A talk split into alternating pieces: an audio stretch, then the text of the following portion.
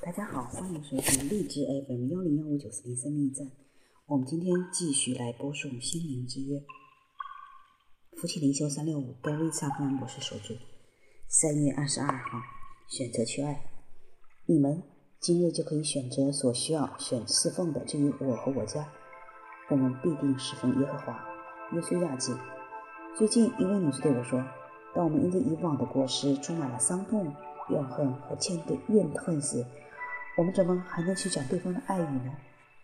这个问题的答案在于人性的本质。我们是能够做出选择的受造物，这意味着，不论我们的情绪如何，我们都有能力做出愚蠢或明智的选择。当以色列人在应许之地安顿下来时，他们的领袖约书亚教导他们要谨慎选择自己的道路。他们会侍奉他们已经离开之地埃及文化中的神。还是会侍奉他们即将到达之地迦南文化中的神，亦或会选择释放把他们一路引领到这个地方的耶和华上帝。以色列民在旷野的时候曾经做出过愚蠢的选择，但现在他们有一个全新的机会来做出回应。他们跟随约书亚的带领，选择了跟随耶和华。在过去曾经做出过愚蠢的选择，并不意味着我们今后也必须继承继续这样做。在我们的关系中，我们可以说。我很抱歉，我知道我伤害了你，但我希望未来能有所不同。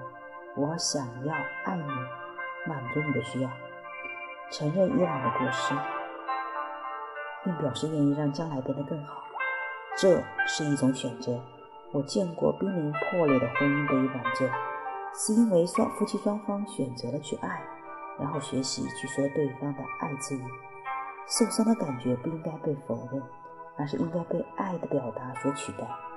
当我们超越了自己的选感觉，选择去爱的时候，将发现负面情绪会逐渐消失，亲密的感觉又回到我们的生活之中。爱的形状能创造出爱的感觉。好的，今天的阅读就到这里，我们明天继续。